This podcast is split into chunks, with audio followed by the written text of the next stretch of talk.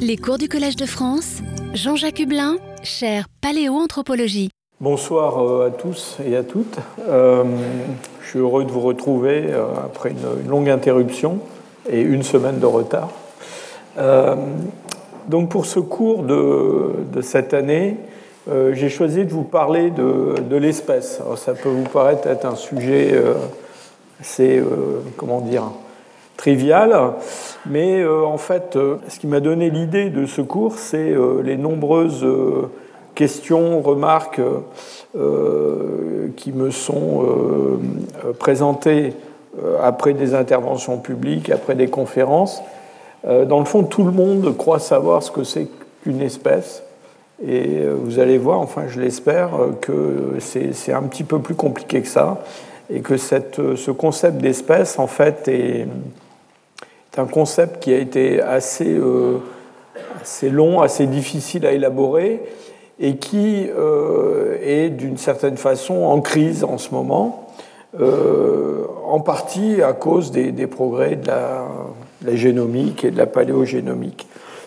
Alors quand nous, nous avons parlé au cours des années précédentes, et c'est quelque chose, une figure que vous reverrez souvent, d'évolution des hominines, euh, je vous ai présenté euh, cet arbre. Ce n'est pas vraiment un arbre en fait, c'est plutôt une distribution dans le temps euh, de différents groupes qui, sont, qui forment les hominines. Donc le groupe des hommes et de leurs ancêtres et de leurs parents depuis la séparation d'avec les ancêtres du, chimpanzé.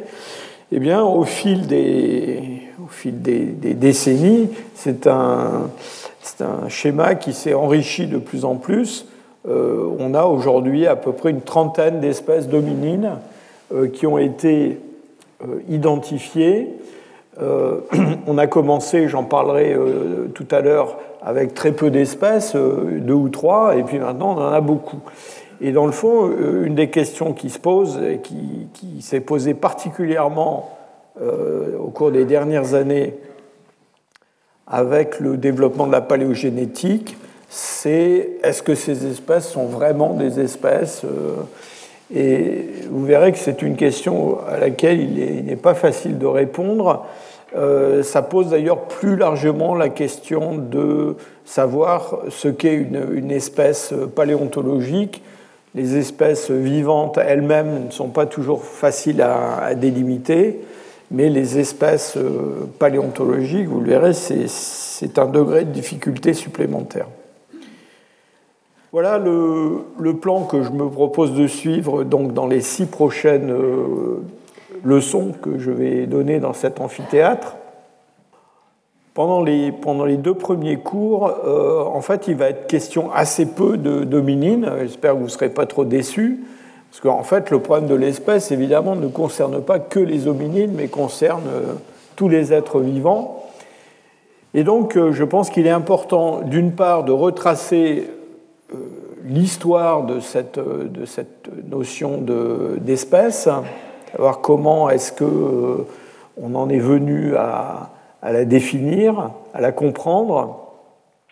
Et puis, ensuite, dans le cours prochain, je vous présenterai en fait de nombreuses définitions de l'espace, puisque, encore une fois, euh, je pense tout le monde a plus ou moins en tête euh, que l'espèce est une communauté d'individus qui peuvent se reproduire entre eux et produire des, hybrides féconds, mais vous verrez que, euh, en fait, à côté de cette espèce-là, à, côté de cette définition-là, il y a de nombreuses autres définitions de l'espèce, d'ailleurs pour la plupart tout aussi biologiques, si je peux dire, que la, que la, plus connue. Et euh, ensuite, on, déroulera euh, toute une série de, questions euh, à propos de ce concept d'espèce et, ce que j'appelle les déboires de l'espèce, c'est-à-dire en fait comment en fait l'application de différentes définitions de l'espèce se heurte à des, difficultés. et ces difficultés, je, reviens là-dessus, récemment ont connu un surcroît d'intérêt. Pourquoi? Bien Parce qu'on s'est mis à séquencer le génome de nombreuses créatures. Et on s'est rendu compte que ce qui paraissait assez, assez simple, eh bien, en fait, était euh, peut-être beaucoup, beaucoup plus compliqué que ça, en particulier la notion que ce que l'on a longtemps considéré comme des espèces clairement séparées, en fait, étaient capables d'échanger du matériel génétique entre elles, enfin quand elles sont proches, évidemment. Et, ça, évidemment, c'est un, problème assez, euh, assez sérieux. Et ça nous amènera, euh, alors là, on va revenir plus spécifiquement à l'évolution humaine, à l'évolution des hominines, ça nous amènera à discuter de, des mécanismes de la spéciation, parce que en fait, euh, l'apparition des espèces, ça n'est pas un événement, c'est un processus. Je verrai que c'est un processus assez, euh, qui peut être assez long, qui peut être très rapide, mais qui peut être assez long et qui est assez compliqué. Et c'est très important de, comprendre en fait ce qui est en jeu. Et, naturellement, cela, ça va nous amener à, discuter de, en fait, euh, du nombre d'espèces qui existent au sein des hominines, ce qu'on peut reconnaître comme des espèces ou pas, et, comment on peut, les, on peut les reconnaître, si on peut les reconnaître. Puis en fait, euh, dernière question qui est très importante, euh, si vous avez toujours en tête la diapositive précédente, dans le fond, cet arbre, bah, il se la plupart de ses branches se terminent en cul-de-sac. Donc l'évolution c'est en fait une grande histoire d'extinction. Et en tout cas, pour les hominines, euh, ben, euh, cette, trentaine de, groupes qui ont été identifiés, ben, ils ont tous disparu, sauf nous, hein, si je peux dire les choses comme ça. Donc il y a une espèce euh, d'hommes sur la planète aujourd'hui. Donc voilà un petit peu ce que je me propose de faire dans les, six semaines qui viennent. Quand nous, parlons d'espèces et d'évolution des espèces, évidemment, ce qui vient le plus facilement à l'esprit sont des exemples dans le monde animal et dans le monde végétal, parce que c'est ce qui nous est le plus, euh, le plus familier. Mais avant de commencer, je voudrais quand même vous montrer ce, schéma là qui se trouve à gauche et qui vous montre. Alors, c'est une, une forme d'arbre de vie on en verra d'autres tout à l'heure, qui vous montrent la connexion entre tout un tas d'êtres vivants euh, qui existent aujourd'hui et euh, dont la, proximité euh, en termes de parenté est, représentée par des, dichotomies sur cet arbre qui n'est pas vraiment enraciné d'ailleurs. Et je vous montre cet arbre simplement pour souligner le fait que on connaît à peu près, on a identifié à peu près un million et demi d'espèces. Ça, c'est des estimations. Hein. Personne s'est vraiment amusé à compter les espèces une par une. On a identifié à peu près un million et demi d'espèces, mais on pense qu'en réalité, les espèces qui existent vraiment dans la nature, il y en a au moins euh, dix fois plus, hein, peut-être même 20 fois plus. Donc on a des estimations du nombre d'espèces entre 10 et 40 millions d'espèces. Et d'ailleurs, euh, soit dit en passant, on a beaucoup qui sont en train de disparaître avant même qu'on ait, on ait su les, reconnaître. Alors comment se fait-il qu'il y a autant d'espèces et autant d'espèces que nous ne connaissons pas? Eh bien, c'est assez facile à comprendre. Vous voyez que euh, les eucaryotes, c'est-à-dire les, êtres vivants euh, qui possèdent des cellules pourvues d'un noyau, alors ça peut être des êtres pluricellulaires comme nous, mais ça peut être aussi des êtres unicellulaires, eh bien, représentent juste ce petit, euh, comment dire, ce petit, euh, ce petit rameau vert ici. Et dans le fond, la vie est représentée par une variété incroyable de, micro-organismes, des bactéries, alors en très très grande quantité, toutes sortes de, bactéries, euh, et puis des, des créatures comme euh, les archées, par exemple, qui sont des, micro-organismes qui sont adaptés à la vie dans des conditions extrêmes. Et donc, euh, on a sur Terre hein, euh, une, variété de formes de vie qui est généralement insoupçonnée par le, par le public, qui, quand on parle vie, pense plutôt à ça. et nous, nous sommes quelque part là-dedans, une petite, un petit rameau, d'ailleurs avec les autres animaux et les plantes. Soit en passant, ça, euh, cette, diversité, euh, l'existence de ces formes de vie adaptées à des conditions euh, très, très extrêmes, pose d'ailleurs la question de la reconnaissance de la vie. si on la trouvait un jour sur une autre planète, par exemple, en dehors de la, en dehors de la Terre en tout cas. Et donc, les gens qui, qui font de l'exobiologie s'intéressent beaucoup justement à ces êtres qui, qui vivent dans des conditions très particulières. Alors au sein de ces, toutes ces formes vivantes, eh bien, euh, dans le fond, depuis très longtemps, on, s'est posé la question de savoir ce qui représentait euh, des entités réelles euh, par opposition à des groupements qui sont des groupements du fait des, hommes. On va en parler dans quelques instants, vous verrez qu'en fait c'est un problème scientifique qui, avant d'être un problème scientifique, a été un problème philosophique euh, déjà euh, dans l'Antiquité, dans le fond, entre euh, cette différence entre la réalité et puis l'interprétation que les hommes font de la réalité.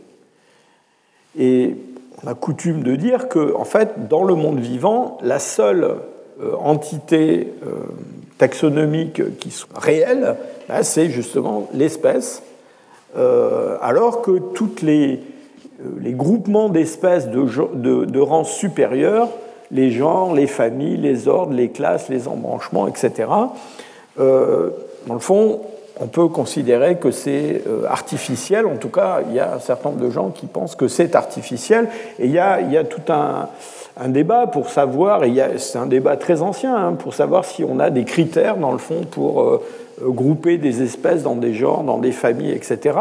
Et évidemment, vous comprenez bien que si ces critères existent, ils, sont, ils peuvent être applicables à l'intérieur d'un groupe particulier, disons les vertébrés par exemple, ou les mammifères, allez. Euh, maintenant, qu'est-ce que ça veut dire euh, comparer une famille de, plantes et une famille de, mollusques ou, un, ordre, euh, et je ne parle même pas des, micro-organismes.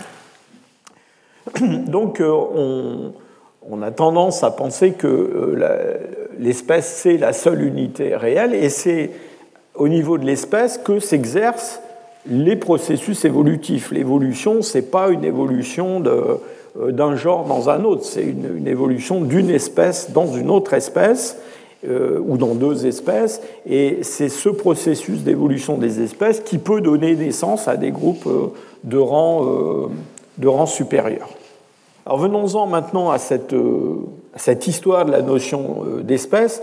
Ça fait évidemment très longtemps que les hommes se sont rendus compte que dans leur environnement naturel, il y avait des espèces euh, différentes. Et d'autant plus que pendant des centaines de milliers d'années, les hommes ont été euh, des chasseurs-collecteurs, euh, et donc ils ont vécu soit par la prédation sur des espèces animales, soit en collectant des végétaux. Et chez les chasseurs-cueilleurs, bien évidemment, il y a une connaissance très très grande du monde vivant, euh, je veux vous donner juste deux ou trois exemples de ça pour que vous gardiez bien cela en tête.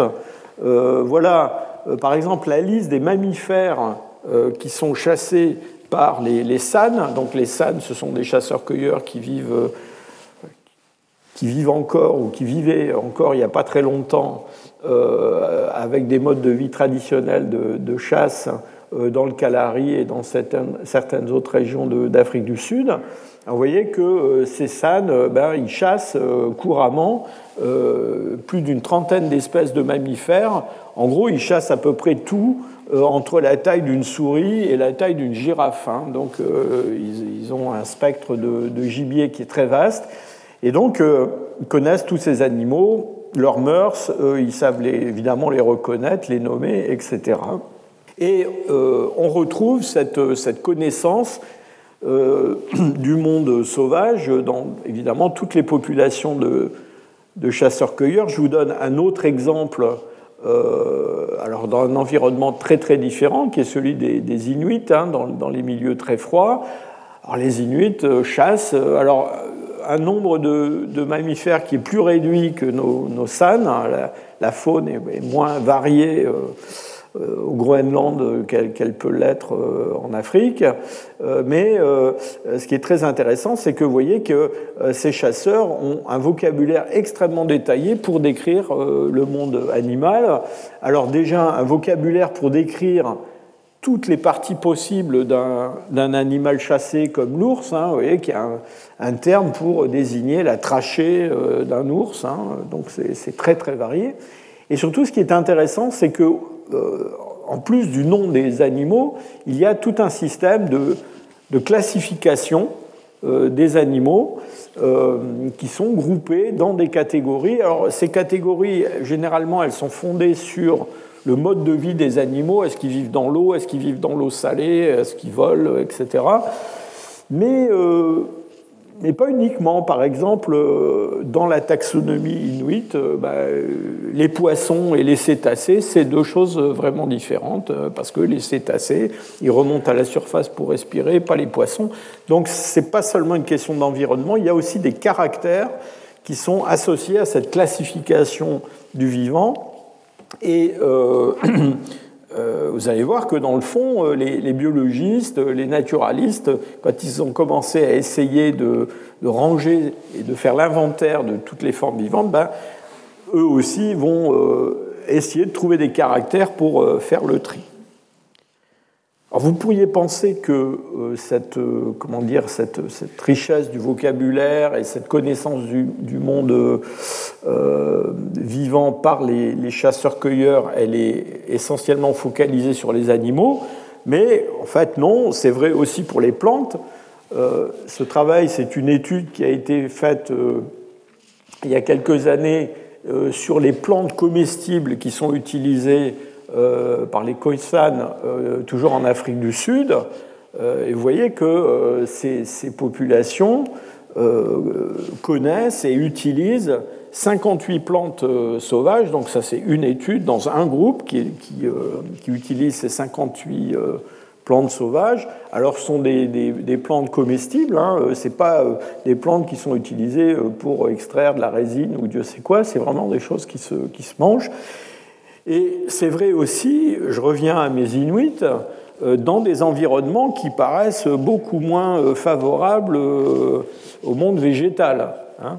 Donc voilà une autre étude qui a été faite sur des Inuits du nord du Québec, donc deux groupes d'Inuits différents, et ces Inuits, bien, ils utilisent dans leur vie quotidienne 78 plantes différentes donc 55 plantes vasculaires et 23 non vasculaires.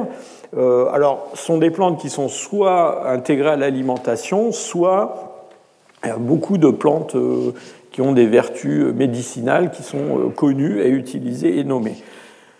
Donc on a chez les chasseurs-cueilleurs depuis très longtemps une, grande connaissance du monde vivant, et puis une, utilisation empirique, dans le fond, de cette euh, notion d'espèce. Donc, ils ont donné des noms à toutes ces créatures qui sont différentes euh, les unes des autres. Avec le passage à des économies de, production d'agriculteurs, euh, les choses vont un petit peu changer au néolithique. Alors, au néolithique, la chasse disparaît pas complètement, surtout au début néolithique, elle joue encore un rôle assez important.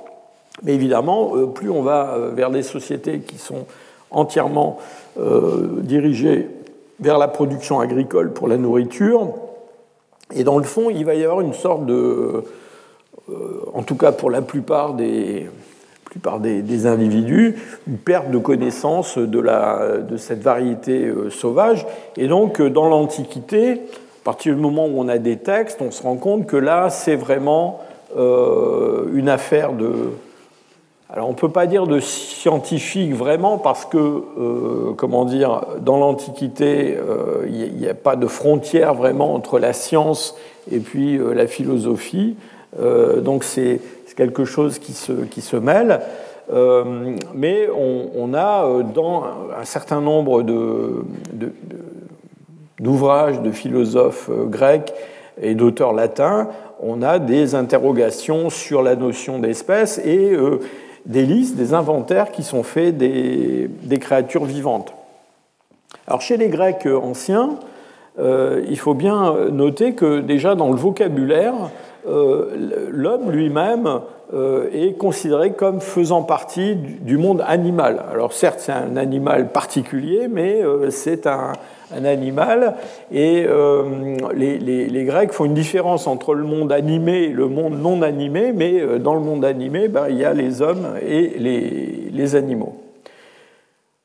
Je ne peux pas faire le, comment dire, le tour de tous les, philosophes grecs pour vous donner leur, euh, leur avis sur la notion d'espèce, mais il y a quand même deux ou trois noms qu'il faut citer. Alors d'abord Platon, évidemment, qui, dans son allégorie euh, développe euh, cette, euh, enfin parle de cette notion d'espèce et s'interroge sur, enfin il s'interroge pas, pour Platon, il y a dans la nature des, des types permanents, des types réels et universels, et dans le fond, les hommes, eux, se font une une image, une idée un peu floue de cette réalité qui transpose dans des concepts qui sont des concepts humains. Donc vous voyez, on revient à cette idée que j'évoquais tout à l'heure de savoir est-ce que les espèces, ça existe vraiment ou est-ce que les autres groupements d'animaux, ou est-ce que ce sont des, des créations de l'esprit humain Et en fait, euh, cette idée, c'est une idée qui va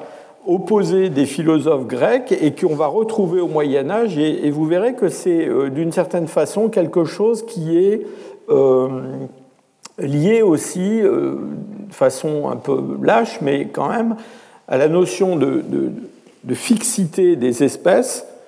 Dans le fond, si on, est euh, essentialiste comme Platon, c'est-à-dire si on pense qu'il y a vraiment un monde, un monde réel qui est éternel et qui est là, on est, on est plutôt fixiste, hein, les espèces existent, et puis les gens qui, plus tard vont être des, transformistes, qui vont, qui vont, être plutôt du côté de l'évolution, ben, eux, ils sont plutôt du côté de l'idée que en fait, euh, ces catégories, ces notions, c'est quelque chose d'un peu flou et qui peut euh, changer euh, à travers le temps. Alors, autre auteur grec qui s'est particulièrement intéressé au monde vivant, Aristote, intéressé à beaucoup de choses. Donc, il a écrit de nombreux traités sur le monde animal, en particulier un ouvrage euh, qui s'appelle Histoire des animaux, mais il en a écrit un aussi qui s'appelle Partie des animaux, le mouvement des animaux, la marche des animaux, génération des animaux. Et euh, donc Aristote range les, les, toutes les, toutes les animaux dans son Histoire des animaux euh, il essaie de faire une, sorte de classification sur des caractéristiques euh, structurelles euh, objectives, et il crée aussi une sorte de, hiérarchie des animaux. Hein. Il y a une, échelle de la nature en fonction de la complexité ou au contraire du caractère très très simple de, des, des, créatures auxquelles il s'intéresse. Et dans le fond, cette idée de classification, enfin cette idée d'inventaire, de classification avec des caractères euh, objectifs d'une part, et la notion d'une pyramide des êtres, évidemment avec euh, l'homme au sommet, euh, c'est quelque chose qui, dans le fond, va perdurer jusque pratiquement à l'époque moderne. Donc c'est une influence très très très très grande. il faut citer parmi les, comment dire, les, philosophes grecs, il faut citer quand même quelques noms de, gens qui se sont intéressés euh, aux fossiles, à leur interprétation. Alors, euh, dans le monde antique, euh, les, fossiles, euh, les, dents de requin, les coquillages, les choses comme ça que l'on trouve, sont généralement euh, considérés comme des, comment dire, des, jeux de la nature, ou alors on a des interprétations un petit peu, j'allais dire, bizarres de leur, de leur origine. Je sais pas, l'ambre, on pense que c'est de, l'urine de, lynx qui s'est pétrifiée les, dents de requin, les pointes de flèches euh, néolithiques taillées sont des, c'est la foudre qui a, qui a, provoqué ça. Mais il y a quand même quelques auteurs, euh, et en particulier Pythagore, mais pas seulement, Hérodote, d'autres, qui, euh, en tout cas, reconnaissent que dans le monde méditerranéen, la présence de, coquillages, aujourd'hui on sait que ce sont des coquillages fossiles, qu'on trouve au milieu des terres, voire dans des zones montagneuses, eh bien, dans le fond, implique que la mer autrefois s'est étendue dans ces contrées-là où elle a disparu depuis. Et donc c'est vraiment, enfin si je peux dire, une, une, racine très très lointaine de la paléontologie. Et euh, au moins euh, dans, la, Rome impériale, on a euh, des, textes qui nous disent qu'il y, a des collections de fossiles, il y a des gens qui, ont des sortes de cabinets de curiosité, où en particulier on ramène des ossements de, de grands mammifères fossiles. Quand on trouve des, des os d'éléphants fossiles, des choses comme ça, bon, en général on les, on les envoie chez l'empereur, hein, parce que on pense que c'est des os de, de géants ou de, héros, de choses comme ça, mais il y a quand même des, dépendamment de l'empereur, il y a des gens qui gardent tout ça dans des sortes de, de collections. Et donc, euh, on a une, j'allais dire, une, une préhistoire de la paléontologie, si je peux dire. Euh, toujours du côté de l'évolution, euh, il faut citer Lucrèce. Alors Lucrèce, c'est un poète, hein, donc il a écrit euh, très très long poème qui s'appelle De la nature des, la nature des, choses. Euh, et dans ce poème, bon, il parle de tout un tas de choses justement, mais il, parle de cette notion que il y a eu autrefois des espèces qui ont disparu aujourd'hui. Et euh, pourquoi? Bah, Parce que ces espèces, elles ont dû lutter pour leur survie. Et donc il y en a beaucoup d'entre elles qui ont dû euh, périr sans pouvoir euh, parvenir jusqu'au présent, sans laisser de descendance. et donc ça aussi c'est assez intéressant parce que ça rejoint ce que je vous disais tout à l'heure sur l'importance des extinctions. Donc c'est quelque chose qui porte un peu les germes de ce qui va venir beaucoup beaucoup plus tard euh, et qui s'appellera l'évolution. Euh, d'ailleurs, Lucrèce euh, dit dans ce poème que, alors, dans le monde antique, il n'y a pas d'évolution. Hein. Les espèces, elles sont là, elles ne, changent pas au cours du temps. Mais Lucrèce, quand même, dit qu'il y a une espèce qui a évolué au cours du temps, et c'est justement l'espèce humaine. Et elle a évolué parce que les êtres humains sont devenus de plus en plus coopératifs euh, et d'ailleurs, c'est ce qui a permis leur, euh, succès, leur, multiplication. Alors, dernier euh, point d'ancrage dans l'Antiquité, Pline l'Ancien. Alors, Pline, il est, j'allais dire, il est très connu à cause de sa mort. Je ne sais pas si vous connaissez l'histoire de la mort de Pline l'Ancien, mais donc Pline est passionné par c'est un esprit encyclopédique, hein. il s'intéresse à, toute forme de, connaissances, de connaissances scientifiques. Et donc, euh, en 79, euh, au, moment de l'éruption du Vésuve qui va détruire Herculanum et Pompéi, bah, Pline l'Ancien, il est euh, de l'autre côté la baie de Naples et euh, il ne peut pas résister. Euh, quand le volcan se met à cracher, il, saute dans un bateau et il veut aller voir le volcan de près. Il va le voir de tellement près qu'il euh, ne va pas revenir de cette expédition. Donc il était parti avec ses tablettes pour prendre des notes. alors c'était aussi un peu pour aider les, les, gens qui étaient en difficulté, mais il il n'en est pas revenu. Alors, à part sa mort célèbre, si je peux dire, qui a été euh, rapportée euh, par son, neveu, Pline le, Jeune, dans une lettre à Tacite, euh, Pline l'Ancien est, surtout connu par les ouvrages qu'il a, qu'il a publiés. Alors, il a, il a écrit énormément de livres, et alors, de tous les livres qu'il a écrits, il y en a un seul qui est parvenu jusqu'à nous, c'est euh, une, histoire naturelle. Mais il a écrit des tas de choses. Il a écrit des livres sur. Euh, il, a été militaire. Il a écrit des livres sur comment lancer un javelot. Il y a un livre sur comment lancer un javelot. Euh, et il a écrit énormément de choses, Pline. Alors, son, son ouvrage sur l'histoire naturelle, il faut bien entendre ce terme d'histoire naturelle. C'est un peu j'allais dire, l'encyclopédia britannica de l'époque. Hein. C'est-à-dire, c'est pas seulement ce que nous on appelle de l'histoire naturelle, c'est absolument tout. C'est la Terre, le Soleil, les planètes, les propriétés des éléments, tout un tas de choses. la géographie, enfin énormément de choses, mais il y a une grande partie qui est consacrée au monde, au monde animal. Euh, et au monde végétal. Et donc, euh, euh, Pline a, écrit, enfin, a fait en fait une compilation de tas de choses qu'on connaissait à son époque. Alors, on dit qu'il a consulté plus de 2000 ouvrages hein, de, centaines d'auteurs différents. Euh, on raconte qu'il avait un esclave qui lui lisait des ouvrages et lui prenait des notes. Hein, et grâce à ça, il pouvait écrire énormément. Ça, devait être très commode. Euh, évidemment, cet inventaire des, espèces et des animaux euh, ou des plantes que, Pline l'Ancien fait souffre justement de ce, de ce, caractère un peu compilatoire de son œuvre parce que dans le fond, euh, il n'y a pas vraiment de distance critique. Hein. Il prend un petit peu à tout le monde, Hérodote, à d'autres. Il ajoute tout ça.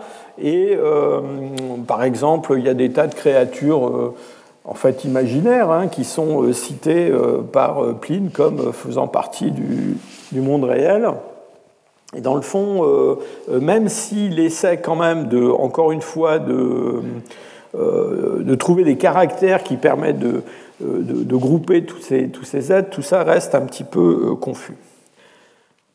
On va sauter euh, assez vite, si je peux dire, au-dessus du, Moyen Âge, qui, dans le fond va être l'héritier de, ces débats qui ont existé dans l'Antiquité, et en particulier entre le, XIIe et le XIVe siècle, il va y avoir une résurgence de ce débat que j'ai que j'ai évoqué à propos de l'Antiquité, entre ce qu'on va appeler le réalisme et le nominalisme.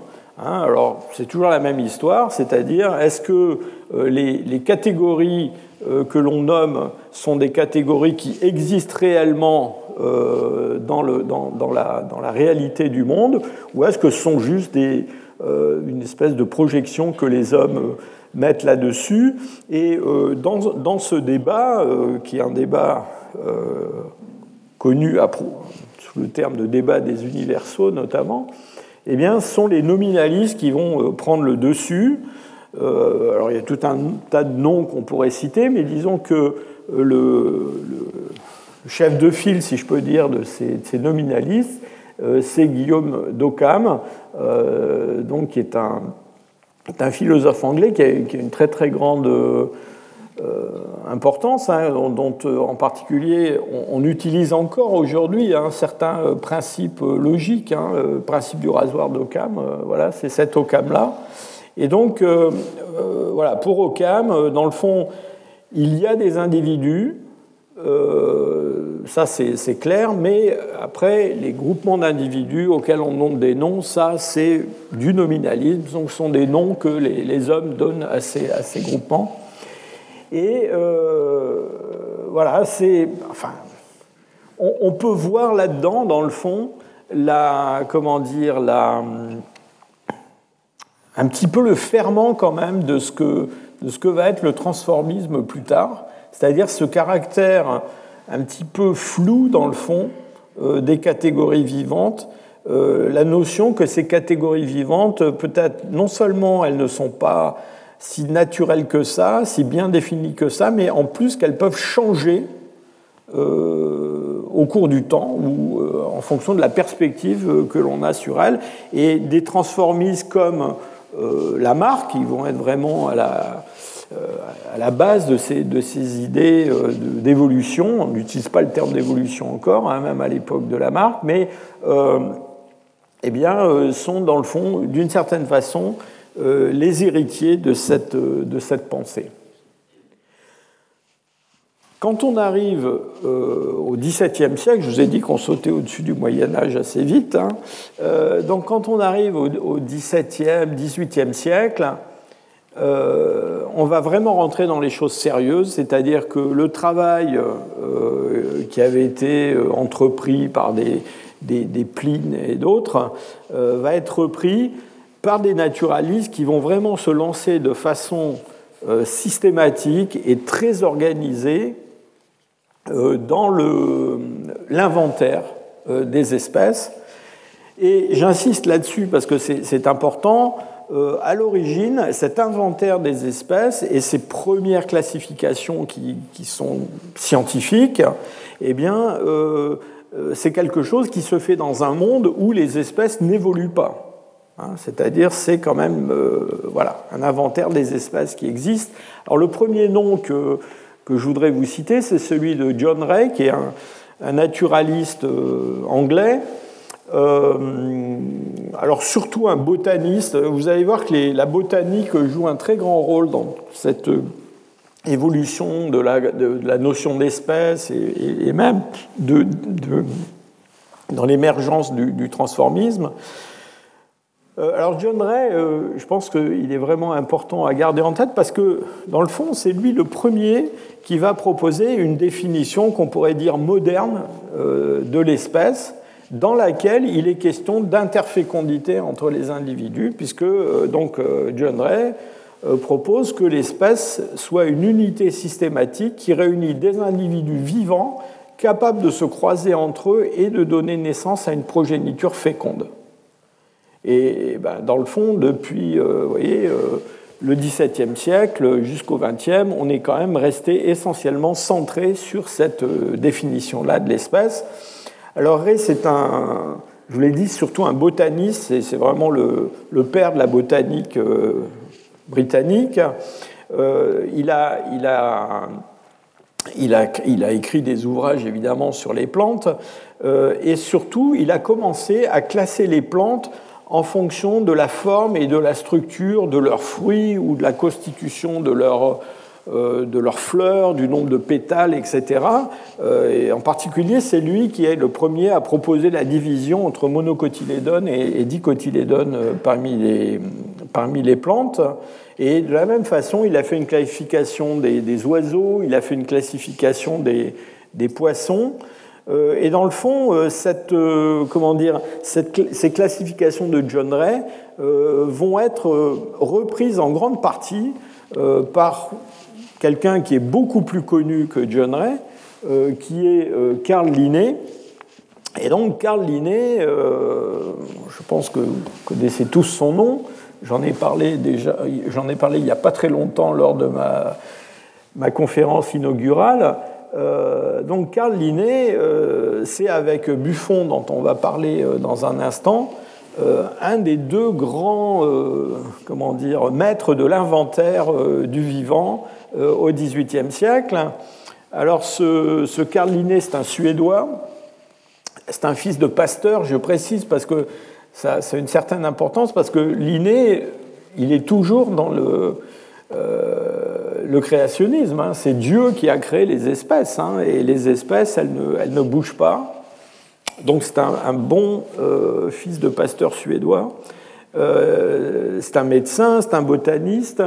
Euh, il, va, il, va beaucoup, euh, il va beaucoup voyager, il va prendre contact avec euh, beaucoup de, collègues, de, naturalistes en Europe.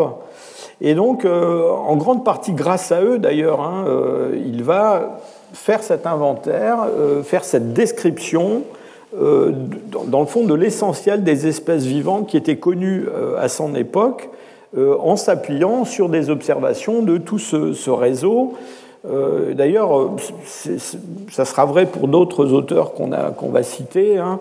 euh, ces gens qui écrivent des 3000 pages, 16 volumes.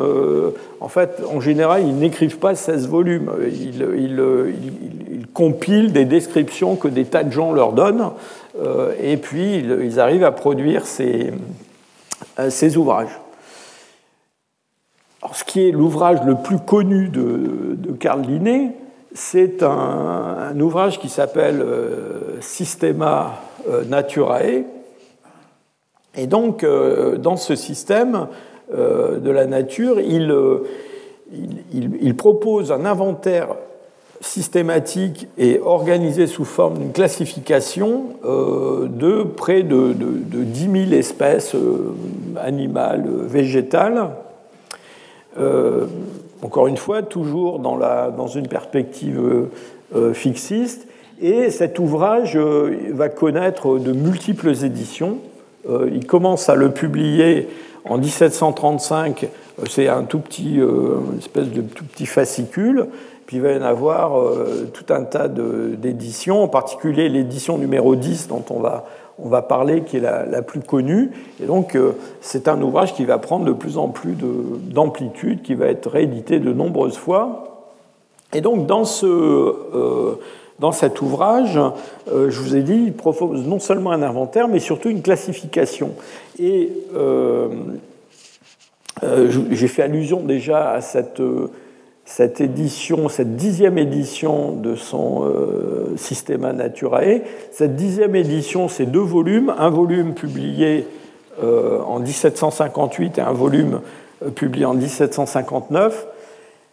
il y a deux choses qui sont vraiment très importantes dans cette édition de, 1900, de 1758-59. D'abord le titre.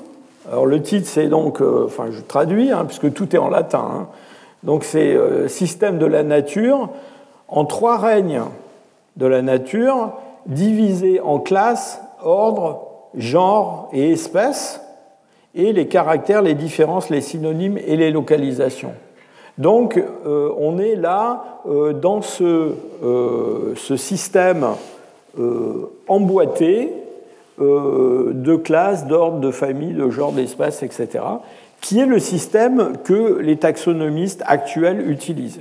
Donc euh, cette euh, terminologie, euh, enfin ce mode de classement, c'est un, mode de classement alors, qui a été critiqué. Je connais des gens qui sont assez remontés contre l'inné, mais c'est quelque chose qui est utilisé de façon quotidienne et qui a, qui a connu euh, en particulier au XIXe siècle, qui a vraiment connu un, très grand succès. En gros, tous les naturalistes ont adopté ce système-là.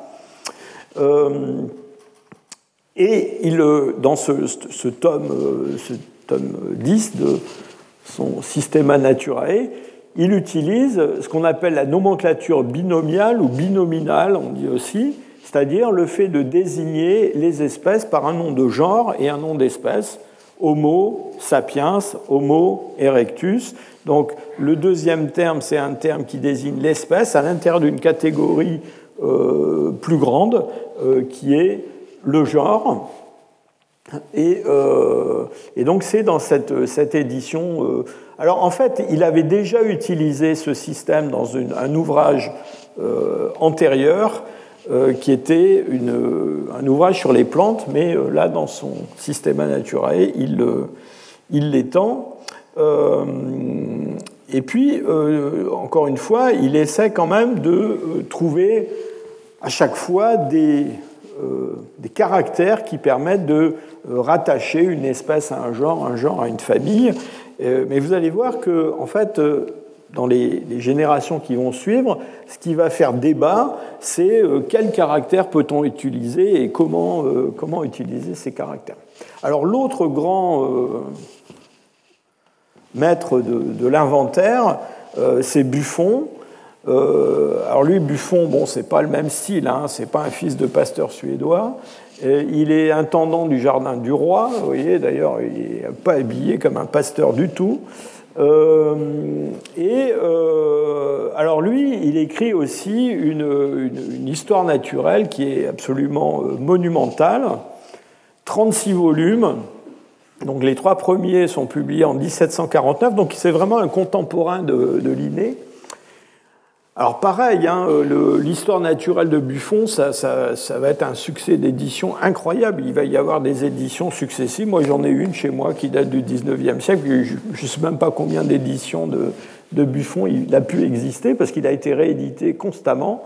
Euh, c'est un peu la même technique que, que, hein. c'est-à-dire que euh, voilà, il met à contribution des tas de gens pour lui fournir des listes, des descriptions, etc. Puis lui, il colle tout ça ensemble.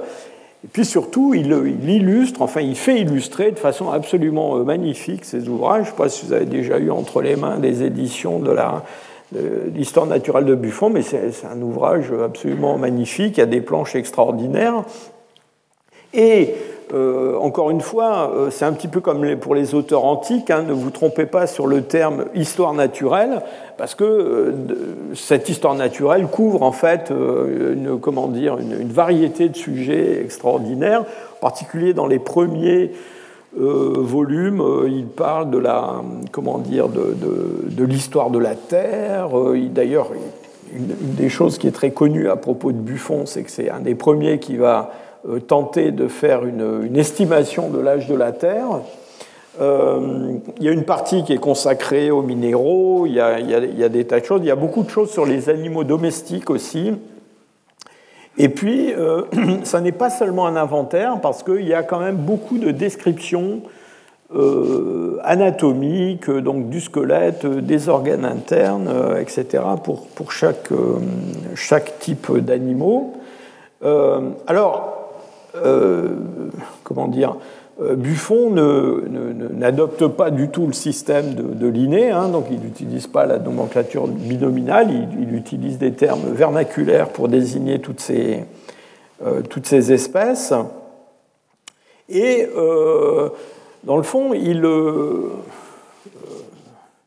évidemment, il, sent bien que Linné, c'est son concurrent. Hein. donc euh, il est, euh, il est, assez critique, en fait, hein, vis-à-vis de, Linné. et en particulier, il est critique parce que, dans le fond, il ne croit pas trop qu'on puisse faire une classification des espèces comme le fait Linné, parce que ce qu'il dit, c'est que, en fait, il existe des êtres intermédiaires euh, qui est une sorte de gradation, et que, euh, dans le fond, les classifications qu'on va faire sont arbitraires à cause de ça. Vous voyez, on revient toujours à cette idée de savoir est-ce qu'il y a des entités fixes euh, ou est-ce qu'il y a un flou qui les, entoure. Alors, Buffon, lui aussi, hein, pense que l'espèce, c'est une succession continue d'individus qui peuvent se reproduire entre eux. Euh, mais il se pose quand même euh, la question de savoir s'il peut y avoir une transformation des espèces. On présente parfois Buffon comme un, comment dire, une sorte de, précurseur du, transformisme. C'est peut-être un petit peu euh, exagéré parce que ce qui, est, curieux euh, chez Buffon, c'est qu'il a des, comment dire, des, éclairs de génie, si on peut dire, mais aussi des retours en arrière. Euh, il, hésite toujours un petit peu à se montrer trop euh, affirmatif. Il s'intéresse beaucoup aux animaux domestiques. Alors il a remarqué que bah, la version, il y, avait, il y, avait, souvent une version sauvage de la, de la, version domestique, et lui, il voit les versions domestiques comme en fait une une dégénérescence en fait des, espèces sauvages, mais vous voyez qu'il euh, y a cette idée quand même de transformation. Et il ne va jamais aller beaucoup plus loin que ça. Alors pendant un moment, il, pense que l'âne, euh, c'est une, dégénérescence du cheval. Euh, voilà, il fait, il fait, des tas de... comment dire de, Il propose tout un tas de spéculations de ce genre-là. Et il se demande, il se dit, mais est-ce que dans le fond, on ne pourrait pas expliquer toute la variété des espèces comme ça? Mais en fait, euh, euh, ce qui l'arrête en chemin, si je peux dire, c'est le fait qu'il n'existe pas dans la nature ces variétés intermédiaires qui pourraient, dans le fond, euh, apporter un argument absolument incontournable à cette notion d'évolution. Donc en gros, il en reste à l'idée que oui, il peut y avoir une dégénérescence de certaines espèces qui vont perdre certains caractères, et puis voilà, ça va donner des choses comme ce petit cochon de lait. Euh, au XIXe siècle, au début du XIXe siècle, donc juste après la Révolution française, donc là on va basculer dans un, monde complètement euh, différent. On est toujours avant l'évolution, avant le transformisme, mais là on commence à être vraiment à la limite. Je vous ai dit, Buffon il commence à avoir des, questionnements là-dessus. Et on va avoir, euh, au tout début du 19e siècle, à Paris, trois professeurs, enfin trois naturalistes qui vont euh, travailler au, Muséum national d'histoire naturelle, qui sont vraiment des, personnalités euh, extraordinaires. Étienne Geoffroy Saint-Hilaire, Georges Cuvier, et puis la marque dont on va parler dans un moment. Alors, ces gens-là, ils sont contemporains, ils, se connaissent très bien. Geoffroy Saint-Hilaire et Cuvier sont, amis. en fait, c'est Geoffroy Saint-Hilaire qui fait venir Cuvier à Paris, qui le fait rentrer, si je peux dire, au, au muséum. ils sont très liés. Je crois que Cuvier habite chez Geoffroy Saint-Hilaire au début même. Euh, mais alors, sur le long terme, ça va se, ça va se gâter quand même. C'est-à-dire que au début, euh, ces gens-là vont travailler ensemble. Euh, donc, Geoffroy Saint-Hilaire et Cuvier en particulier vont produire plusieurs ouvrages ensemble. Cuvier, je pense, intègre certaines certains travaux de Lamarck, par exemple, dans ses, classifications, etc. Donc au début, tout se passe bien, mais ça va, ça va, si je peux dire, tourner assez mal. À la fin de leur, existence, euh, euh, Geoffroy Saint-Hilaire et Cuvier vont s'opposer de façon assez, assez forte. En particulier, il y a une, une dispute, enfin un débat euh, devant l'Académie des sciences. Tout ce, monde-là est à l'Académie des sciences. Hein. et Enfin, pour dire les choses simplement, sur le plan scientifique, c'est Cuvier qui a tort, euh, parce qu'en en fait, Cuvier, euh, même si on va revenir là-dessus dans un instant, est considéré comme un des pères de la paléontologie, euh, mais en fait, Cuvier ne croit pas du tout à l'évolution, c'est un fixiste, alors que tous ces gens-là, Geoffroy Saint-Hilaire, mais alors encore beaucoup plus Lamarck, eux sont déjà sur la pente, comment dire, de l'évolution. Mais euh, c'est Cuvier qui a le dessus. Alors vous voyez, Cuvier, là j'ai choisi un portrait avec... Euh, il a beaucoup de médailles, hein, euh, donc il est, c'est vraiment... Cuvier, il finit, il est baron, il est père de France, il est vraiment... il est riche. c'est vraiment une réussite sociale absolument extraordinaire. et il va avoir, euh, encore une fois, dans les débats, il va avoir le dessus sur. Euh, donc c'est un peu un apparatchik, si vous voulez. Hein. Et les, autres sont, euh, sont, plus un peu avant-gardistes. Donc il va quand même avoir le, dessus sur Geoffroy Saint-Hilaire et encore plus sur Lamarck. Il y a des épisodes assez, assez tristes avec, Lamarck. Alors, Cuvier, on, le connaît beaucoup en tant que paléontologue. Je vais donner un, exemple de ça. Mais quand même, euh, il ne faut pas oublier que euh, Cuvier, ça a surtout été euh, comment quelqu'un qui a produit ce qu'on se faisait de mieux en fait au XVIIIe siècle, enfin à la fin du XVIIIe, début du XIXe, en termes de, comment dire, de classification des, des, êtres vivants. Donc lui, il reprend le système linéen, hein, donc règne, ordre, classe, genre, espèce, etc. Il crée même des, comment dire, des divisions euh, intermédiaires.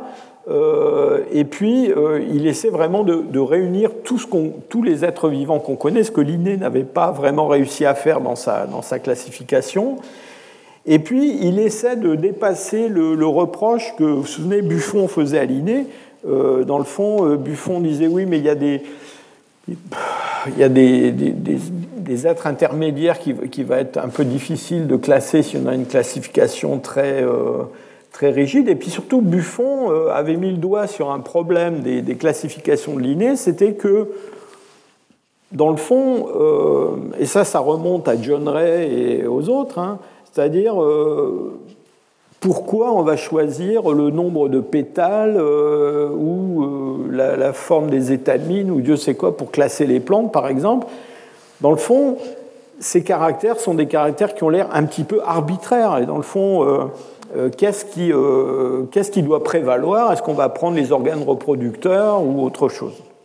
Et donc, Cuvier, lui, dans ses classifications, il fait un très gros effort pour hiérarchiser les caractères. donc ça, c'est une chose qui est très importante, c'est-à-dire que Linné, euh, euh, excusez-moi, Cuvier, euh, dans le fond, dit, bah non, tous les caractères ne se valent pas, et donc il y a des caractères qui sont des caractères importants qu'on va utiliser pour définir, par exemple, des, des ordres, ou même des genres, des choses comme ça, et puis des caractères mineurs qu'on va utiliser pour les, les espèces. Évidemment, Cuvier, bon, il est, resté très célèbre comme paléontologue. Alors j'ai oublié de vous dire, donc je dis qu'il était baron père de France, il était aussi professeur au Collège de France, soit dit en passant. Hein. Donc c'était une de ces médailles là que vous avez eues, c'était ça. Et alors, Cuvier, euh, il s'intéresse aux fossiles, et c'est assez curieux quand même, parce que dans le fond, euh, il, a, comment dire, il a, euh, il a été un des grands inventeurs de l'anatomie comparée appliquée aux fossiles avec Geoffroy Saint-Hilaire. Hein, vous allez voir, on va parler de Geoffroy Saint-Hilaire dans un instant et de ce qu'il a apporté.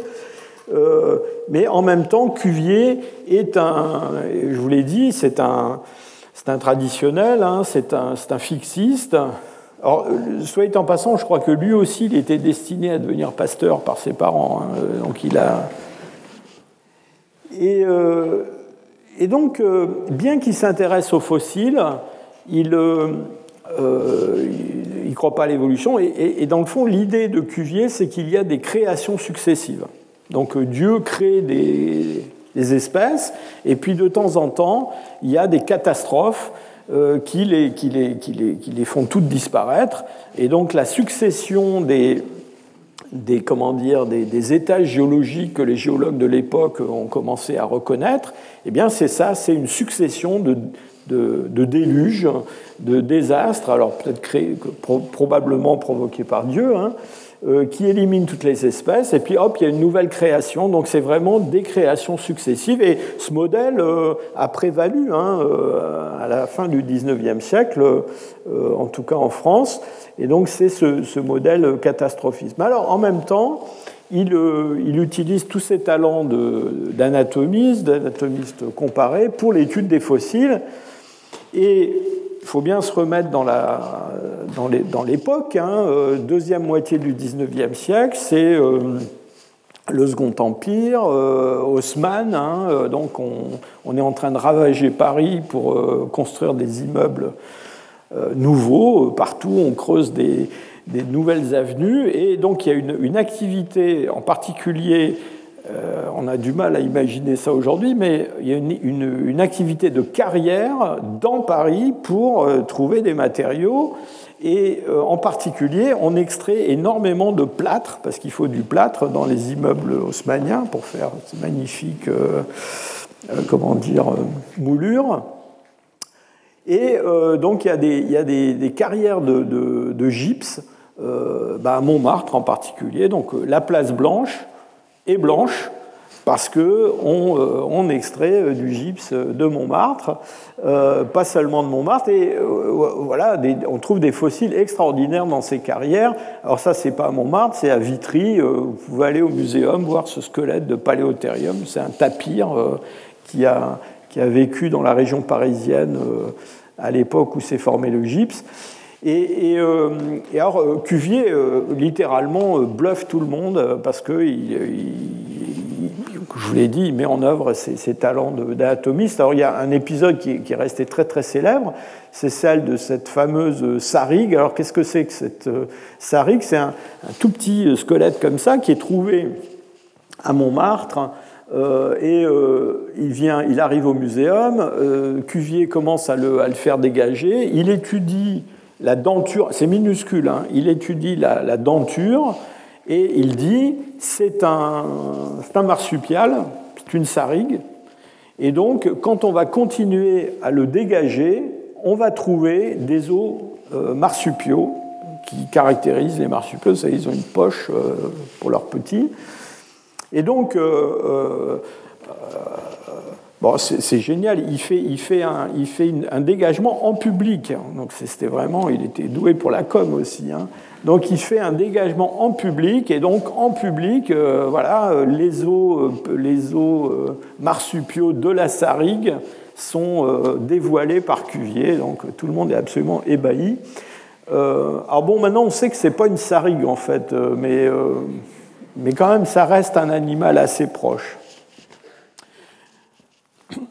Alors un mot de, Geoffroy Saint-Hilaire, euh, juste pour dire, je vous ai dit qu'il il avait eu cette, euh, comment dire, cette, euh, à la fin de, leur Carrière ces, débats et ces, désaccords avec Cuvier autour du transformisme. alors, le grand apport de, Geoffroy Saint-Hilaire, c'est l'idée de, comment dire, de la, de l'interconnexion qui peut exister entre différents organes et le fait qu'il y a d'une espèce à l'autre, il y a des homologies, des analogies. Il parle d'analogie, plus tard on va appeler ça des homologies en, biologie. Euh, c'est-à-dire que dans le fond, euh, l'idée de Geoffroy Saint-Hilaire, c'est qu'il ne se crée pas vraiment des organes nouveaux, c'est plutôt des transformations euh, d'organes qui donnent naissance à des structures nouvelles. Alors l'exemple que tous les étudiants en paléontologie euh, connaissent, hein, euh, c'est l'histoire des osselets de l'oreille moyenne. Donc ces osselets de l'oreille moyenne que vous et moi nous avons, eh bien en fait ce sont euh, des os qui étaient autrefois une partie de la, mâchoire inférieure des vertébrés et qui ont été graduellement, qui ont graduellement migré dans le crâne. Hein. ça se passe chez des, euh, des reptiles de, de, l'ère secondaire, et donc euh, ils vont être incorporés à l'oreille moyenne, ils vont donner les osselets de l'oreille moyenne, et bon, vous et moi, nous avons un seul os à la mandibule, mais ce n'est pas le cas chez un poisson ou chez un, crocodile. Euh, et donc, Geoffroy Saint-Hilaire décrit très très bien ça. Il montre comment ces éléments se transforment. Et alors, vous voyez bien pourquoi, dans le fond, Geoffroy Saint-Hilaire, euh, à cause de tous ses travaux sur l'analogie qui va devenir l'homologie, dans le fond, il est sur la pente glissante du transformisme. Parce qu'il euh, voit bien comment euh, on peut passer d'une forme anatomique à une autre. Alors, on en arrive donc à ce, à ce fameux transformisme. donc le troisième, le troisième personnage du Muséum d'histoire naturelle, au, début du XIXe siècle, c'est euh, Jean-Baptiste de Lamarck, j'allais dire ce pauvre Jean-Baptiste de Lamarck, euh, pauvre parce que lui, il a, il a, une trajectoire personnelle qui est beaucoup moins euh, brillante que celle de, Cuvier, vous allez voir. alors Lamarck, il, il, travaille au muséum à la classification des mollusques. Euh, donc euh, il, range tous ses coquillages, euh, il en fait l'inventaire. D'ailleurs, je vous ai dit qu'il contribue d'ailleurs à certains des, travaux de, Cuvier. Et dans le fond, en classant tous ces coquillages, lui, justement, il voit ces formes intermédiaires que Buffon ne voyait pas. Et pourquoi? Parce que non seulement il a des coquillages actuels, mais il y a des si vous allez au Muséum d'histoire naturelle, vous en verrez, il y a des, millions de coquillages fossiles de l'ère tertiaire dans le bassin parisien en particulier. Quand j'étais euh, adolescent, euh, j'ai passé euh, bien des après-midi à aller en ramasser dans les carrières à droite à gauche. Et donc, quand on étale tous ces mollusques sur une table, eh bien, on voit très très bien comment, au cours du temps, on a une transformation qui fait qu'on passe euh, eh ben, d'une espèce à une autre. Donc ces espèces qu'on a nommées euh, parce qu'on les a reconnues dans le registre fossile, ben, lui, il voit comment elles se modifient au cours du temps. Et la marque, donc, est vraiment... alors, Bon, on le présente parfois comme le, père du transformisme. Bon, en réalité, vous avez compris, le transformisme, c'était une idée qui était dans l'air, en fait, euh, au début du 19e siècle. C'est souvent comme ça en science, hein. c'est-à-dire il y a, quelqu'un qui porte euh, euh, l'idée, si je peux dire, mais souvent c'est une idée qui, commence à être partagée par beaucoup de monde. alors, on n'a pas vraiment rendu justice, je trouve, à la marque en particulier à cause de, Cuvier, euh, parce que dans le fond, on, a un peu, euh, on a un peu caricaturé sa pensée. Euh, dans le fond, on accuse Lamarck d'avoir expliqué l'évolution par une, comment dire, une transmission des caractères acquis par les individus. Et donc, euh, voilà, euh, si euh, telle espèce était obligée d'acquérir tel ou tel comportement ou tel ou tel, développer tel ou tel caractère, eh bien, elle, allait transmettre ça aux générations suivantes. Alors en fait, il faut dire que cette idée de la transmission des caractères acquis, ce n'est pas vraiment une idée de Lamarck en réalité, c'est une idée qui était assez partagée par, euh, par tout le monde en fait au début du XIXe siècle. Donc c'est un peu injuste de, dire, de faire apporter à Lamarck le poids de cette, histoire de transmission des caractères acquis. En fait, Lamarck, ce qui l'intéressait, c'était pas ça, c'était vraiment de... Euh, il voulait vraiment comprendre de façon globale la biologie. Il voulait comprendre ce que c'était la vie, comment ça fonctionnait et comment fonctionnait ce, transformisme. Et donc son idée euh, sur le transformisme, c'est qu'il y a en fait deux mécanismes qui sont à l'œuvre. Il y a un mécanisme de, complexification des organismes à travers le temps qui est dû à une sorte de dynamique euh, interne, et puis donc qui enrichit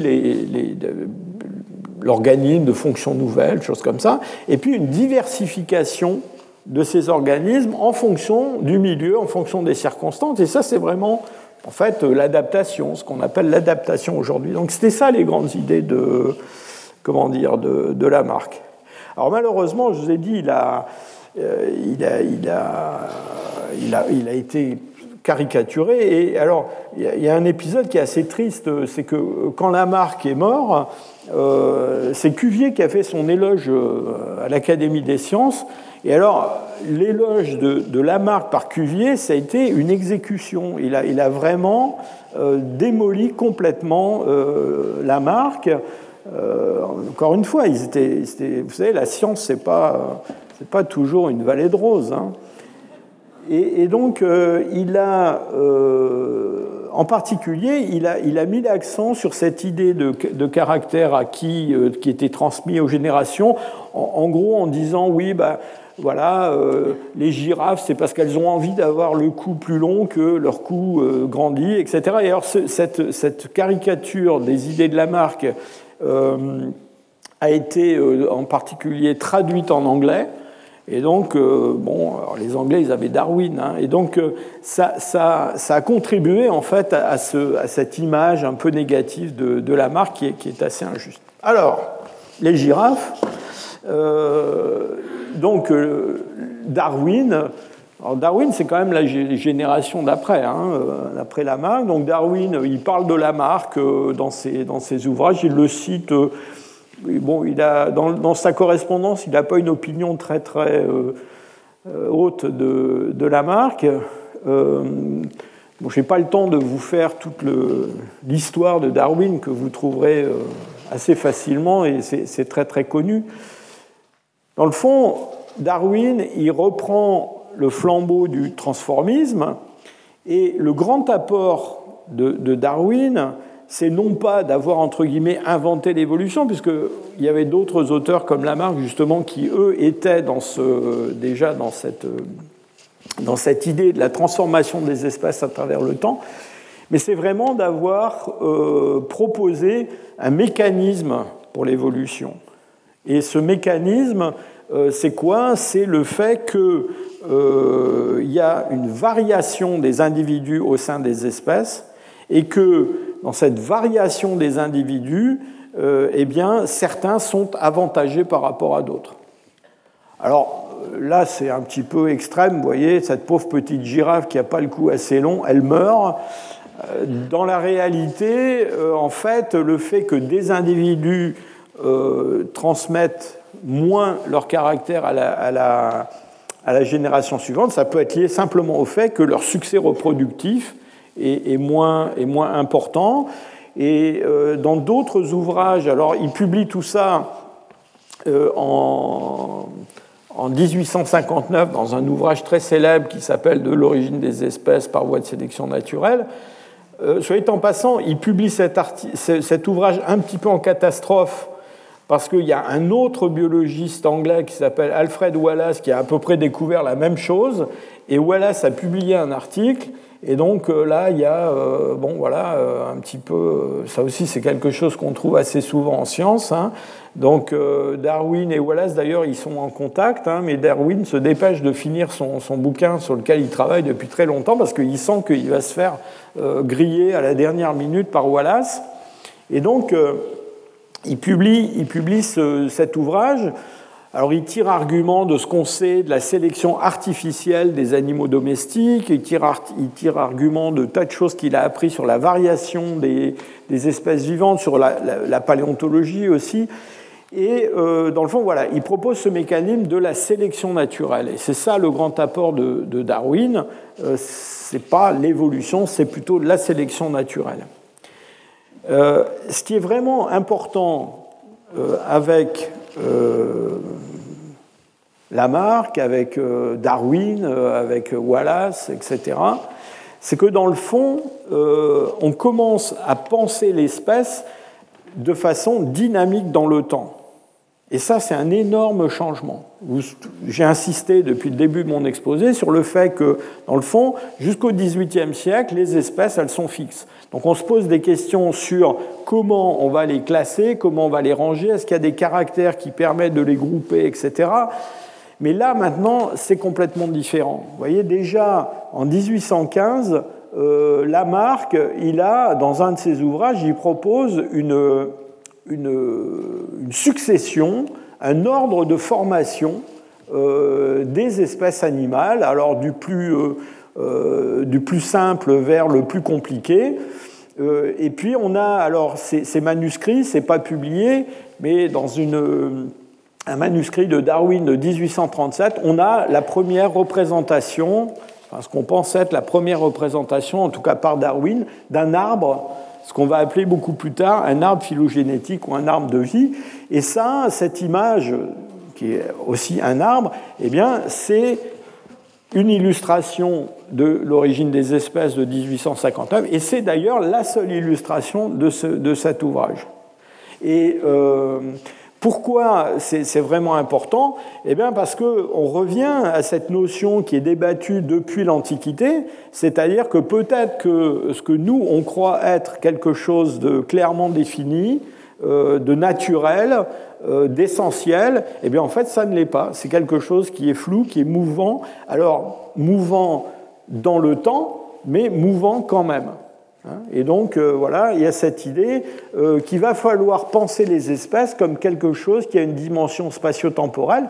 Et dans le fond, c'est la source de tous nos problèmes.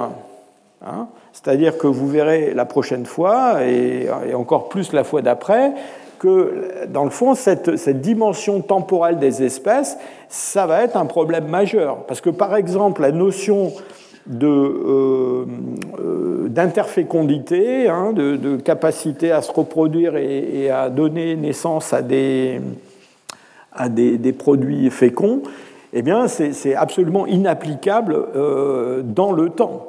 Hein. On ne peut pas décider que l'espèce qui vit là au stade 1, eh ben, elle est interféconde avec celle qui vit quelques millions d'années plus tard. Et on, on reviendra là-dessus. Alors, à la fin du 19e siècle, ça va être quand même le, j'allais dire, le, graduellement euh, le triomphe de Darwin. Hein. Il y a quand même de plus en plus de gens qui vont se, se rallier à ces idées. Euh, bon, on pourrait passer des heures à parler de cette histoire tout à fait passionnante. C'était vraiment un moment formidable pour être naturaliste, hein, le 19e siècle. Hein. Euh, alors, il y a quand même un personnage que je veux citer, c'est Ernst Haeckel. C'est pas lui, c'est l'autre là. Euh, donc ça, c'est Ekel euh, avec son assistant euh, aux îles Canaries en train de, ramasser des organismes marins. Donc Ekel, c'est un, un, savant allemand, il est de, de Jena. Si vous êtes à Jena, il faut aller visiter le musée Ernst Ekel, c'est absolument passionnant.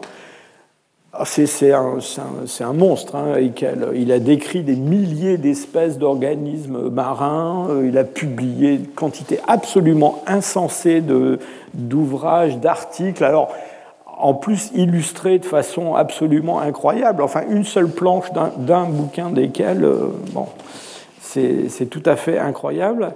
Et Ekel, donc lui, euh, sur le continent européen, c'est le grand avocat de de Darwin, et, qu'elle, euh, lui, va repenser euh, la classification en prenant en compte cette dimension euh, spatio-temporelle des espèces. Hein.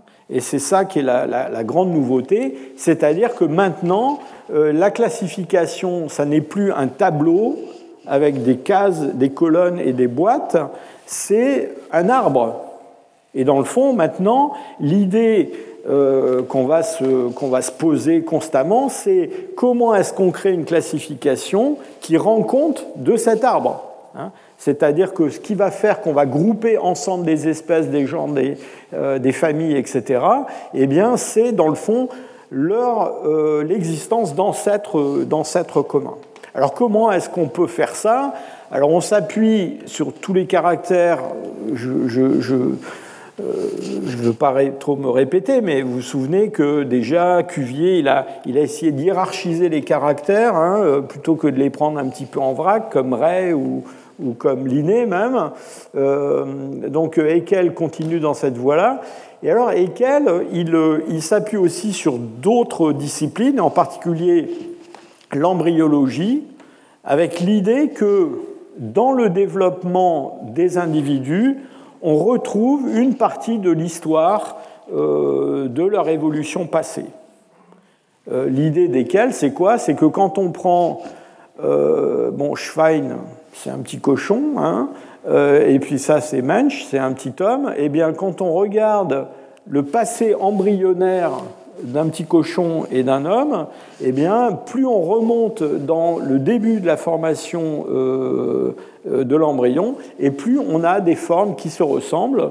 Euh, et pareil pour d'autres organismes, là, des poulets, euh, des poissons, etc. Donc on, parle de quelque chose qui est, une espèce de poisson, qui, ressemble un peu à un amphibien, et puis etc. Et donc la grande idée desquels, c'est que la phylogénie, que la, l'embryologie, dans le fond, reconstitue la, phylogénie.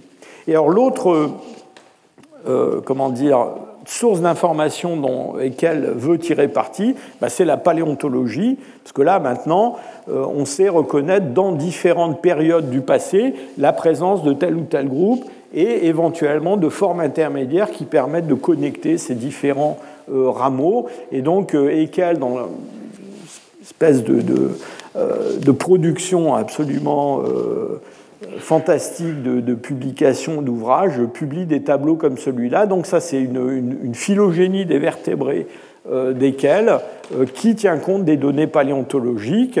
Euh, et ça, c'est la même chose pour les plantes. Vous voyez, c'est des gens qui ne s'arrêtent pas à un petit domaine hein, de la biologie. Hein. donc, ils, traitent absolument de, de tout.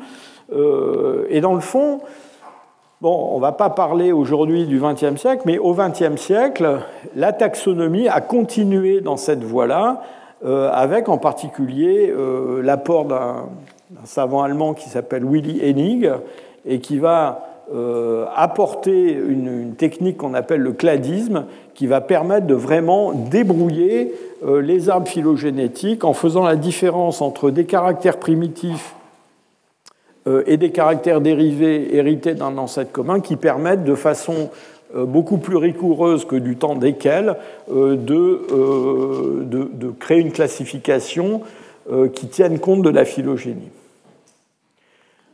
pour finir, je, voudrais quand même dire quelques mots de la, la façon dont les hommes sont perçus dans tout ça. Alors Darwin Darwin avait, de façon euh, très euh, prudente, évité de parler d'évolution humaine dans l'origine des espèces. Déjà, l'ouvrage avait fait énormément scandale, mais il avait laissé ça de côté. Et c'est beaucoup plus tard, en 1871, qu'il va écrire un livre qui s'appelle La descendance de l'homme, où là, il va carrément euh, y aller avec l'origine de l'homme à proximité des, grands singes. Alors d'autres ne vont pas attendre aussi, aussi longtemps. Euh, en particulier Huxley en Angleterre. Et puis alors, Haeckel, euh, lui aussi, évidemment, s'interroge sur l'évolution humaine. Alors, il a des idées assez, euh, assez particulières. vous voyez qu'il fait apparaître l'origine de l'homme dans un continent disparu au milieu de l'océan Indien, qu'il appelle Lemuria. Bon, enfin. mais voilà, il, fait, il fait flèche de tout bois il tire argument des idées d'un linguiste avec qui il a des, comment dire, euh, une grande affinité intellectuelle qui s'appelle Auguste Schleicher et qui imagine que toutes les langues parlées sur la Terre ont des origines différentes au sein de, de formes humaines ou préhumaines muettes. dans le fond, ce qui manque à la fin du XIXe siècle, ce qui manque à tous ces gens-là, euh, je vous ai dit, Darwin, ce qu'il apporte, c'est la sélection naturelle, mais ce qui manque, c'est le mode de transmission des caractères.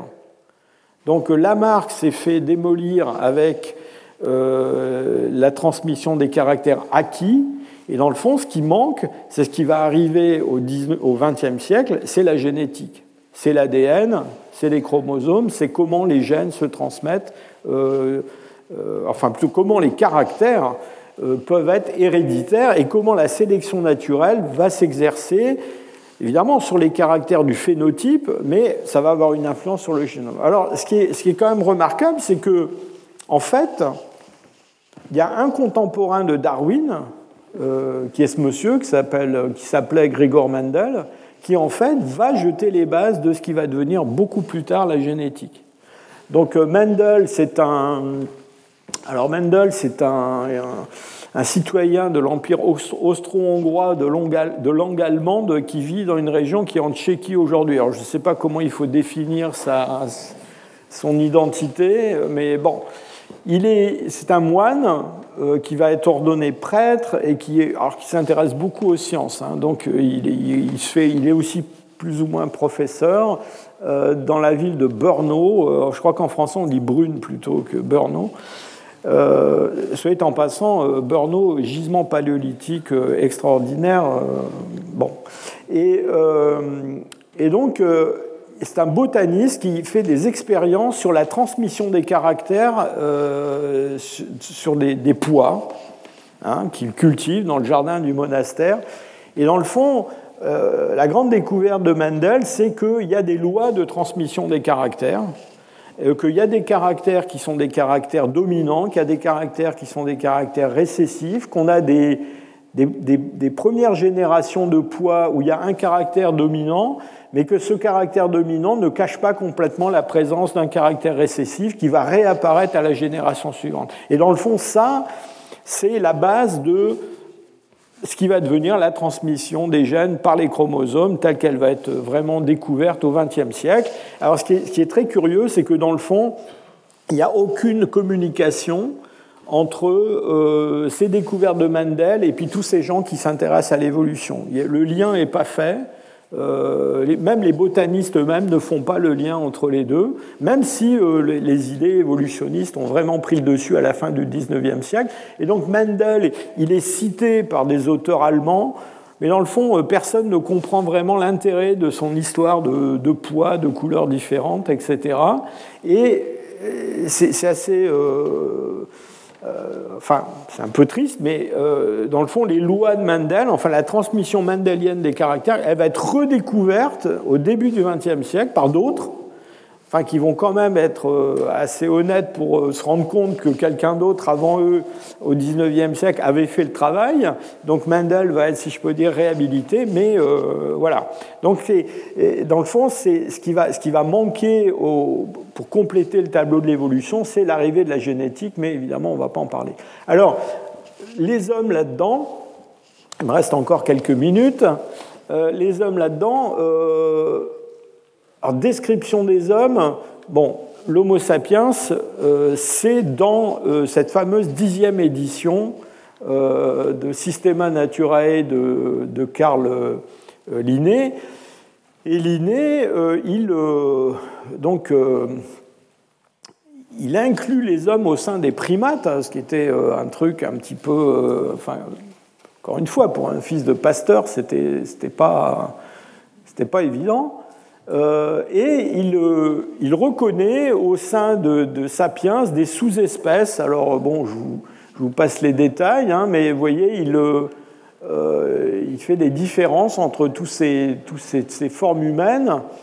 Et dans le fond, ça, c'est une question qui va beaucoup agiter les débuts de l'anthropologie quand on va s'intéresser de façon beaucoup plus sérieuse, si je peux dire, à l'évolution humaine. Euh, Parce que dans le fond, la question, c'est la multiplicité des formes humaines, alors dans le présent ou dans le, ou dans le, passé. Alors il y a un, pas euh, important qui est euh, franchi à la charnière entre le 18e et le 19e par Blumenbach, et euh, bon, Blumenbach, c'est quelqu'un qui, commence à faire vraiment de la craniologie, à mesurer les crânes, à comprendre comment on peut euh, différencier des formes anatomiques euh, sur l'os. et quand même, Blumenbach, c'est le premier qui, dans le fond, fiche en l'air toutes les histoires de voilà d'Homo sapiens americanus ou je sais pas quoi, Nocturnus, Monstruosus, etc. Et donc, il, Blumenbach euh, une, de, ses grandes contributions, c'est quand même de montrer que tous les, tous les, hommes vivants, ils appartiennent à une seule espèce, euh, qui est l'Homo sapiens. Euh, mais reste quand même, et ça c'est un débat qui va être présent tout au long du... Alors qui s'enracine au XVIIIe siècle, mais qui va continuer pendant tout le XIXe et le XXe siècle, c'est dans le fond d'expliquer la, diversité des hommes actuels. Qu'est-ce que c'est que cette pourquoi il y a des hommes qui ne se ressemblent pas euh, dans différentes régions du, monde? Et en fait, avant même euh, la découverte de l'évolution, enfin, il faudrait remonter euh, très très loin, même avant le XVIIIe siècle, il y a un débat pour savoir si la diversité des hommes actuels, dans le fond, elle s'explique par des origines séparées des groupes humains actuels, ce qu'on appelait des races. Hein, euh, et ça c'est l'idée des polygénistes, ou si il y a une origine commune de tous les hommes actuels, et que dans le fond, les différences qu'on observe, c'est euh, entre guillemets de l'évolution. Alors à l'époque, on disait de la dégénérescence, c'était pas très sympa pour euh, certains groupes humains, parce qu'évidemment, il y avait une hiérarchie des races. Hein. Donc il y en avait qui avaient mal tourné, si je peux dire, euh, mais il y a ce débat qui préexiste, dans le fond, à, l'essor de, l'anthropologie. Et il faut bien garder en tête une chose, c'est que, dans le fond, même s'il y a des arguments scientifiques qui sont utilisés, le grand débat entre les monogénistes et les polygénistes euh, ben, tient au fait que dans la Bible, il n'y a pas de problème. La Bible, elle est monogénique à fond. C'est-à-dire que dans la Bible, c'est Adam et Ève qui sont les parents de tous les hommes. D'accord? Donc la Bible est clairement monogénique. Et on va avoir dans cette opposition entre monogénisme et polygénisme, et eh bien dans le fond, une opposition entre. Alors c'est un petit peu curieux à dire aujourd'hui, mais dans le fond, il y a des progressistes, entre guillemets, qui sont plutôt polygénistes. Euh, et, en particulier, c'est le cas des premières grandes sociétés euh, anthropologiques, comme la Société d'anthropologie de Paris, la, Anthropological Society of London, qui d'ailleurs, euh, la création de la Société anthropologique de Londres, c'est le fruit d'une scission de la, société d'ethnologie qui existait avant entre monogénistes et polygénistes. Et dans le fond, euh, ces polygénistes, euh, ils prennent pour modèle eh ben, la société euh, d'anthropologie de Paris qui est, disons-le, qui est antichrétienne, anticléricale. Donc c'est, si vous voulez, c'est la gauche du, 19e siècle qui est polygéniste, qui est raciste en fait. Hein. Et ce qui est très, ce qui est, enfin, du point de vue philosophique et épistémologique, c'est quand même intéressant de penser que, au final, au XXe siècle, qu'à la fin du XXe siècle, parce que cette histoire va continuer à se poursuivre euh, pendant tout le XXe siècle avec des modèles d'évolution humain euh, polycentriques, euh, multirégionaux, etc. Et bien dans le fond, c'est quand même les monogénistes qui vont l'emporter à la fin, c'est-à-dire l'origine commune récente de tous les hommes. Et donc, ils ont eu raison, enfin, ils ont emporté le morceau, mais pour de mauvaises raisons. D'accord? C'est-à-dire, dans le fond, c'est parce qu'ils croyaient à la Bible euh, qu'ils étaient monogénistes pour la plupart. C'est le cas en particulier d'Armand de Quatrefages, qui était un de ces anthropologues de la fin du XIXe siècle. Donc Quatrefages, euh, il, est, euh, il est monogéniste, mais il ne croit pas à l'évolution. en tout cas des hommes. et pourquoi? Ben, Tout simplement pour cette, cette raison, cet arrière-fond religieux qui, est toujours présent. un mot de Darwin. donc Darwin, qui, s'intéresse à ces débats hein, entre polygénistes et monogénistes. Donc euh, euh, très clairement, dans euh, la descendance de l'homme, Darwin dit il y a une origine commune de tous les hommes actuels. Alors, il dit quand même que peut-être qu'ils appartiennent pas tous à la même espèce, hein, mais donc il a, cette idée quand même qu'il y a une origine commune. Et pour lui, l'origine commune, c'est quelque part en Afrique. C'est quand même une belle préscience de ce qui allait se passer euh, longtemps après. Euh, pourquoi? Bah, Parce que euh, voilà, les grands singes africains, pour Darwin, c'est ce qu'il y a de plus proche dans la nature actuelle des hommes actuels. À partir du milieu du 19e siècle, juste pour compléter le tableau, on commence à trouver des hommes fossiles. Et donc ces hommes fossiles, bah, ce n'est pas des Homo sapiens. Alors, ce n'est pas des homo troglodytes, monstruosis, etc., mais on voit bien quand même, ce pas des êtres imaginaires, on a leurs ossements et euh, il faut les nommer. Et donc, euh, première découverte d'hommes fossiles différents des hommes actuels, eh c'est Néandertal en 1856.